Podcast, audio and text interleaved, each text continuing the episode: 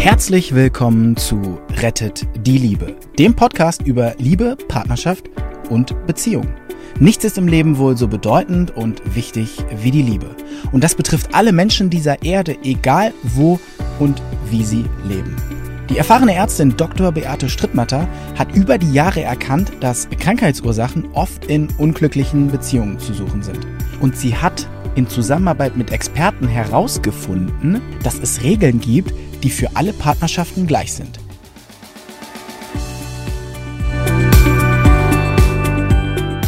Vielleicht habt ihr gemerkt, dass der Film 34 gelöscht wurde. War ein bisschen blöd, ähm, ist sehr wahrscheinlich meine Schuld. Der Film 34, der hatte was über familiäre Ordnung zu sagen. Er hieß Mein Mann zieht mich runter. Der hier heißt jetzt dann auch Mein Mann zieht mich runter. Ich musste ihn löschen, weil die Person, die beschrieben war, die hat sich tatsächlich erkannt. Beziehungsweise sie nicht, aber ihre Freundin hat sie erkannt.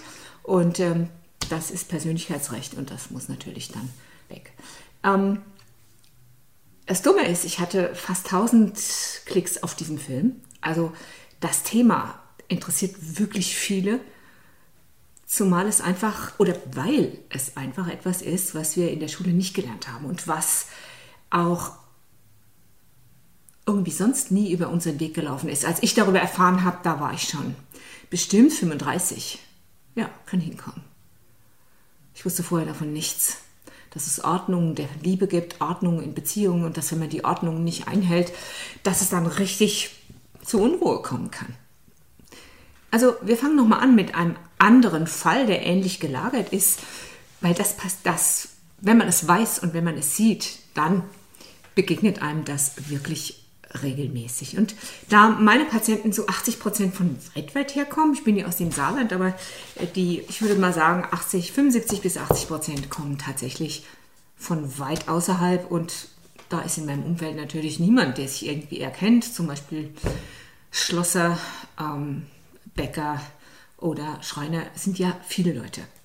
Also, wie ging das?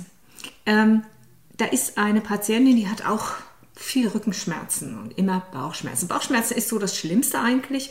Und sie, ähm, sie hat extra eine Arbeit angenommen, damit sie bei mir diese Behandlung bezahlen kann.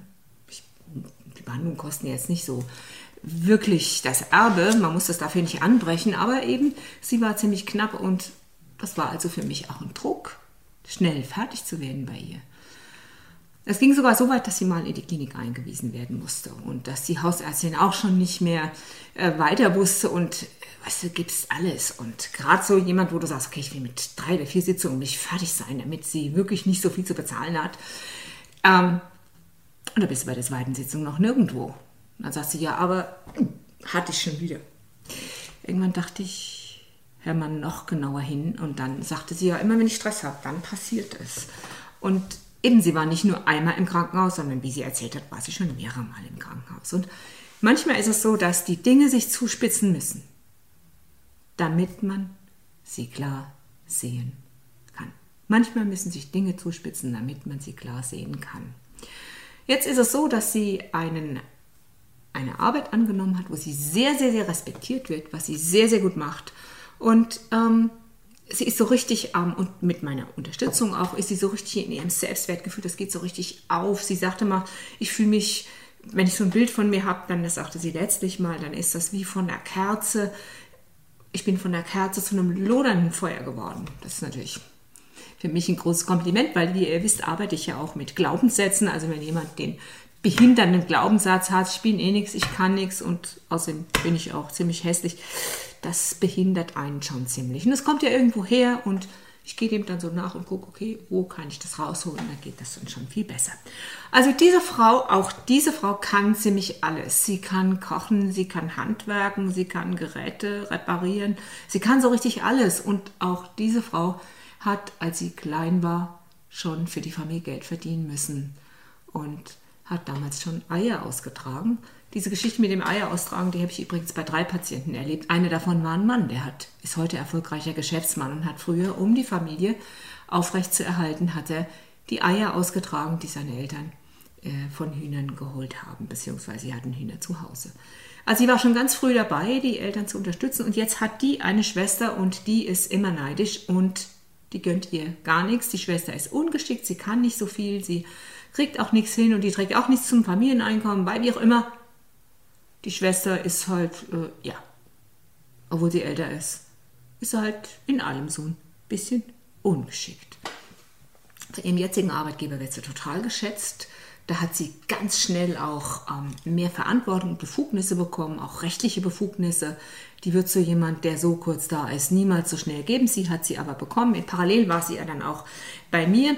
Und äh, jetzt ist ihr Mann ist in Rente gegangen, schon vorzeitig. Ich sag euch, wenn ihr kurz davor seid, vorzeitig in Rente zu gehen, überlegt euch das gut. Überlegt es euch wirklich gut, ob ihr das macht.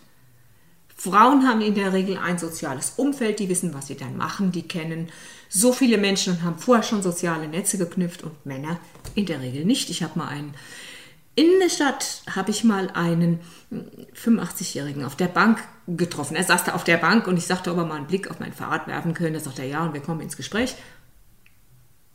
Er erzählt mir in den ersten drei Minuten, wissen Sie, ich war bei der Bank und äh, der schlimmste Fehler in meinem Leben, den ich jemals gemacht habe, war, vorzeitig in Rente zu gehen. Er war 55, ging vorzeitig in Rente und hinterher, dann rufst du die Kollegen an, die haben keine Zeit, die sind beschäftigt, du fühlst dich überflüssig. Nicht gut, nicht gut. Und es gibt auch diesen Witz von Loriot, da steht sie am Herd, so, und guckt sich um und in der Tür steht er und sie sagt, was machst du denn hier? Und sagt er, ich wohne hier. Und dann sagt sie hier aber doch nicht um diese Zeit. Genau das ist der Punkt. Plötzlich ist der Mann da und der weiß nicht, was er mit sich anfangen soll. Also wenn du ein Mann bist, und bitte, ich will dir nicht so nahe treten. Aber in dem Fall war es genauso, also zurück zu diesem Fall, es war genauso dieser Mann, der ohne Freude seine Arbeit bisher ausgeführt hatte. Das war ein Handwerker, der war jetzt zu Hause und eigentlich, was, was passiert denn eigentlich zu Hause, wenn du nichts anderes tust und wenn du dein, wenn du nicht irgendwo einen Sinn findest, dein Selbstwertgefühl sinkt und sinkt und sinkt so wie der Schnee, der leise rieselt. Jetzt hat sie mir vorgeklagt, der Mann lässt sie regelmäßig hängen. Er macht kaum Hausarbeit, obwohl sie arbeiten geht und sie geht lange arbeiten. Er entwertet ihre Arbeit. Er entwertet ihr Können. Er geht in Koalition mit seinen Kindern. Das heißt, er ist auf diesem Platz mit seinen Kindern gegen sie. Tochter und Sohn, als sie mal wieder in die Klinik musste, waren die noch nicht mal bereit, ihr Unterwäsche zu bringen. Und es kam, wie es kommen musste. Es war, so, es war mal so eskaliert, dass sie dann vor mir saß und weinte. Und in solchen Situationen, man nennt das auch Katharsis. Das ist wie bei, wie bei ähm, äh, hier musst du jetzt schneiden. 7 Minuten 30. Das ist wie bei Aschenputtel. Aschenputtel, die nicht zu dem Ball kann, die geht ans Grab ihrer Mutter und sitzt da und weint und weint und weint. Das nennt man Katharsis, wenn es richtig schlimm kommt und du dir die Seele aus dem Leib holst. Meistens hast du hinterher eine andere Lösung und schon kommt ja die Taube auch. Märchen haben total viel zu sagen. Die Taube kommt und sagt ihr, was sie tun soll. Also, sie sitzt wieder da und weint und, und, und er hat sie wieder entwertet und was hat er gesagt? Du bist schuld du bist schuld. Du bist schuld? Was? An was? Und dann sagt sie, er wirft mir vor, dass mir immer alles gelingt und ihm gelingt nie was. Sag mal, geht's noch? Ich meine, er fühlt sich unterlegen. Das ist, das ist vollkommen klar. Wer, wer sich unterlegen fühlt, was macht der? Hier ist jetzt der Ehemann, der fühlt sich unterlegen. Was macht der dann natürlich? Jemand, der sich unterlegen ist, fühlt, der tendiert dazu, den da er nicht selber hochkommen kann, macht er den anderen runter. So, jetzt ist er wenigstens ein bisschen höher. Das ist das, weshalb jemand dich klein macht. Das und nichts anderes. Sollte es demnächst jemals passieren, dass jemand dich klein macht, übrigens, halte folgende Antwort bereit. Ich betrachte Ihren Angriff als Wertschätzung meiner Arbeit. Ich betrachte Ihren Angriff als Wertschätzung meines Könnens oder was auch immer. Ich betrachte Ihren Angriff, sehe in Ihrem Angriff, dass Sie mich wertschätzen und meine Arbeit achten. Ich danke Ihnen sehr und dann gib mir doch mal das, die Butter. Oder was machen wir denn morgen? Wie ist denn der Dienstplan morgen?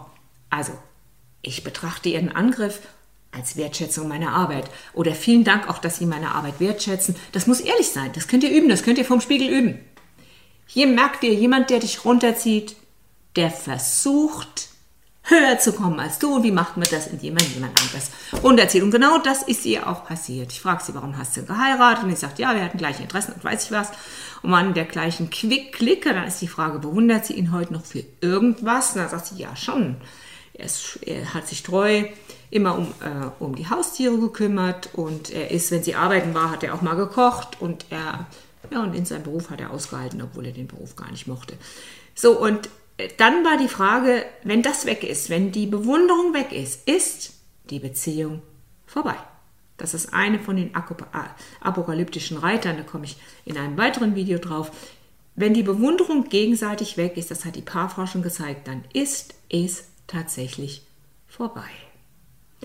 Also ich frage sie jetzt, okay, da ist einer, der will sie runter machen und die waren eigentlich zusammen gut und ich frage sie, seit wann ist es so und dann sagt sie, ja, äh, das ist seit, seit die Kinder da sind. Vorher war das nicht, vorher war alles gut, da waren sie schön zusammen und haben viel zusammen gemacht, dann waren die Kinder da. Achtung, wenn sowas passiert und du hörst, die Kinder waren da, vielleicht ist es bei dir auch schon so, da waren die Kinder da, was passiert? Anstelle den Mann auf der Nummer 1 zu haben, hier hast du ein Bild von, wie sieht eine gesunde Ehe aus eine gesunde Partnerschaft aus. Mann und Frau sind sich gegenseitig die Nummer eins. Und dann kommen die Kinder. Und dann passiert es, dass die Frau die Kinder auf die Nummer eins tut und dann ist er ziemlich schnell draußen. Guck dir das Bild an, die Kinder sind jetzt bei der Frau und der Mann steht draußen. Und jetzt setzt sie noch eins dazu. Sie sagt ja, aber dann haben wir noch diesen Hund und der ist, den, den müssen wir auch dazu zählen. Was? Den müssen wir auch dazu zählen. Wir, also sie und ich müssen den jetzt dazu zählen. Was heißt das? Sie weiß es. Sie weiß es. Sie weiß, dass sie die Ordnung der Familie verlässt und sie weiß, dass sie hat ihre Kinder hier und da ist der Hund auch noch dabei. Sag ich, woher wissen Sie, dass der Hund jetzt auch noch dabei ist? Wenn mein Mann mit mir schimpft, stellt er sich hin und knurrt. Bitte hier, mit Hund. Frau mit Kind und Hund alle auf der Nummer 1. Der Mann ist jetzt in der Nummer 2. Und dass der sich ausgeschlossen fühlt und dass der nach ihr hackt und pickt, das machen normalerweise Frauen. Das nennt man Craving for Feelings, wenn die Frau ankommt und der Mann pickt und macht, bis er mal redet. Der Mann will wieder an seinen Platz und sie lässt ihn nicht. Kapiert? Ja,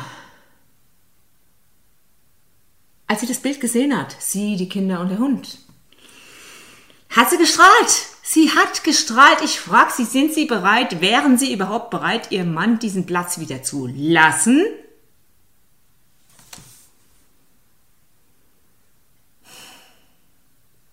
Hm. Da saß sie so da. Okay, sie wusste es nicht. Ja, wenn er mich weiter so behandelt, er behandelt dich deshalb so, weil du ihm den Platz nicht lässt.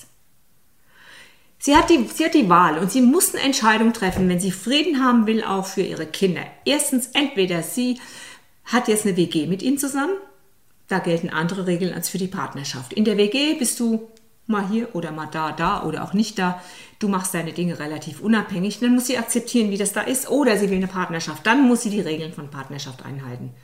Der Mann und die Frau sind sich gegenseitig Nummer eins. Das ist ein Gesetz, was in der Partnerschaft so ist. Wehe, du verletzt das. Wehe, du, verle du lässt einen pubertierenden Jugendlichen auf den Platz Nummer eins. Der Ehemann ist vielleicht gerade ein bisschen auf die Seite getreten. Mach's nicht. Mach's nicht. Da habe ich schon Dramen gesehen. Ein Vater mit der Pubertierenden an seiner Seite. Das, es geht nicht darum, dass sie seine Partnerin ist, sondern dass einfach stellungsmäßig ein Problem da ist. Und die Mutter sagt, die sind dauernd gegen mich und bla bla bla weißt du schon gerade, was los ist. Aber wer, wo wer bringt uns das bei? Niemand. Also du hörst es hier und ich wiederum habe es von einer genialen Psychologin gelernt, wo ich auf vielen, vielen sogenannten systemischen Aufstellungen war. Ja, der Name Hellinger sollte ja auch erwähnt werden. Ich bin kein Fan von ihm, sage ich ganz, ganz öffentlich. Jeder seiner Schüler ist besser als er. Ich glaube, er lebt auch inzwischen nicht mehr. Also, sie versteht es und sie hat jetzt die Wahl, ist sie bereit für eine neue Chance oder nicht. Ich habe diesen Film hier meiner eben Freundin Psychologin gegeben und sie sagte, ich bin so gespannt, für welchen Weg sie sich entscheidet. Wenn euch das interessiert, sucht immer mal wieder die Bilder raus, Ordnung, die Filme raus, Ordnung der Familie. Bis dann.